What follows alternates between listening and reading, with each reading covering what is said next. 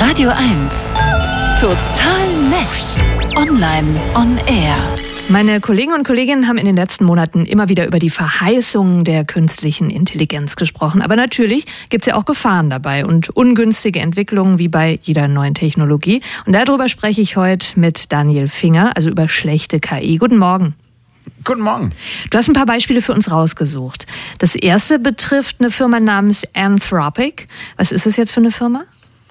Äh, die sollte man sich merken. Ich glaube, von denen werden wir noch sehr viel hören. Das ist eine Firma, die gegründet wurde von Dario Amodei und Kollegen von ihm. Das Besondere ist, die waren vorher bei OpenAI, also der Firma, die zum Beispiel ChatGPT macht. Ähm, ein Kollege von uns von der New York Times hat mal gesagt, Anthropic ist die Heimat der KI-Duma. Also die Menschen, die glauben, dass uns Hölle und Verdammnis drohen, wenn wir nicht aufpassen, weil diese Technologie so wahnsinnig mächtig ist. Mhm. Und die haben OpenAI verlassen, weil die Firma ihnen nicht mehr vorsichtig und nicht mehr konservativ genug war, nicht mehr langsam genug war. Und Anthropic macht eben sehr viel Sicherheitsforschung rund um diese Large Language Models. Das sind ja all die Modelle, die zum Beispiel hinter ChatGPT, aber auch Anthropics eigenem Konkurrenzangebot, Claude heißt das, stecken oder auch hinter dem, was Microsoft macht. Also die ähm, machen ganz, ganz viel Versuche damit und schauen, wann gehen diese Modelle kaputt, wann können sie Schaden verursachen. Jetzt schauen wir aber mal konkret hin. Die haben eine reale Gefahr in Sachen Chatbots festgestellt. Ne? Kannst du uns mal Näheres sagen?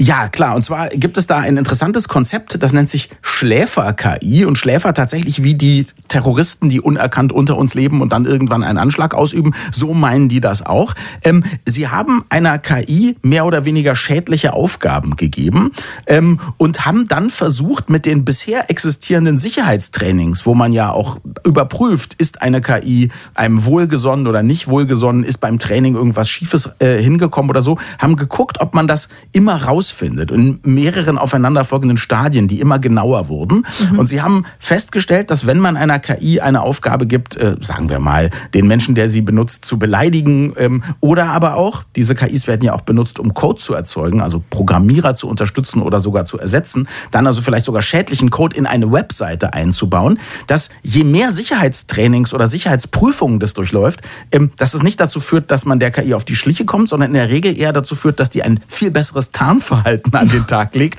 und also viel länger unentdeckt werden kann. Und ähm, dankenswerterweise hat Anthropic eben äh, auch gesagt, wir sollten so und so an der Stelle weiterforschen. Das bedeutet aber, glaube ich, hauptsächlich, wenn man irgendwann ein eigenes Large Language Model in einem großen Unternehmen, zum Beispiel beim RBB, einsetzen möchte, dass man wirklich darauf achten muss, dass es aus vertrauenswürdiger Quelle kommt. Jetzt ist es aber nicht das einzige Beispiel für schlechte KI oder eine schlechte nee. Verwendung von KI. Es gibt auch andere Beispiele, zum Beispiel bei Amazon, was nun viele nutzen, oder eben diversen Verkaufsplattformen. Ne? Ja, genau. Das ist jetzt vergleichsweise harmlos, aber daran sieht man sehr gut, dass eine KI, die auch wenn sie keine bösen Absichten hat, extrem viel Mist produzieren kann. Wenn jetzt niemand als Mensch drauf guckt, der sich mit der Materie auskennt, kann man vor allem auf der englischsprachigen Amazon-Seite sehr gut sehen. Äh, es gibt ja sehr viele Anbieter aus China, die ähm, irgendwelche Produkte dort anbieten wollen. Und äh, immer mehr ist es so, dass Leute überhaupt gar kein Englisch können und einfach nur sagen, generier mir doch mal irgendwelche Keywords, die in dieser Produktkategorie gut funktionieren. Und es kann halt mhm. sein, dass in Produkten, die sich gut verkaufen, sowas drin ist wie Garantieverlängerung, Versicherung, Apple, Samsung, äh, Selbsthilfe oder sonst was praktisch und günstig. Und dann heißt das Produkt auf einmal Garantieverlängerung Apple, Samsung, Selbsthilfe praktisch günstig und niemand weiß, was sich genau dahinter verbirgt. Es kann, kann auch, genau, kann man kaufen, ist ja auch günstiger als ein anderes Produkt. Mhm. Ähm, aber es gibt zum Beispiel auch ein Produkt, das da heißt, ich kann diese Anforderungen nicht erfüllen. Ich hatte schon oft solche Produkte, aber die hießen selten so. Finde ich sehr charmant. Ja, und dann kommen wir noch zu was, wo ich fast schon sagen würde, ist ein Albtraum. Also zumindest äh, ja. in vielen Science-Fiction-Filmen und Serien durchaus äh, real, wenn Tote mittels äh, künstlicher Intelligenz wieder lebendig gemacht werden.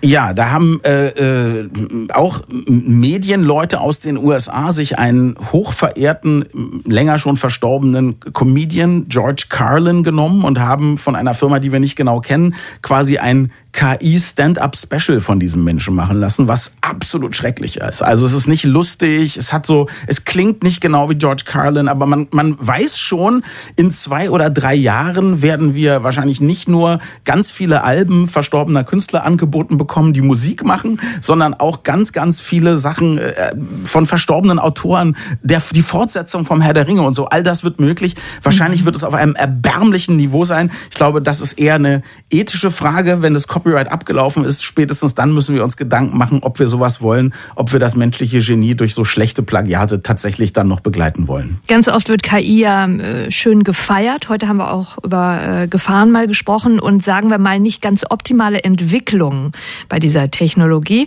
Mein Kollege Daniel Finger hat es auf Radio 1 zusammengefasst. Danke dir, Daniel. Und ich war es wirklich. Danke dir. Wirklich? Wie kann ich das jetzt überprüfen?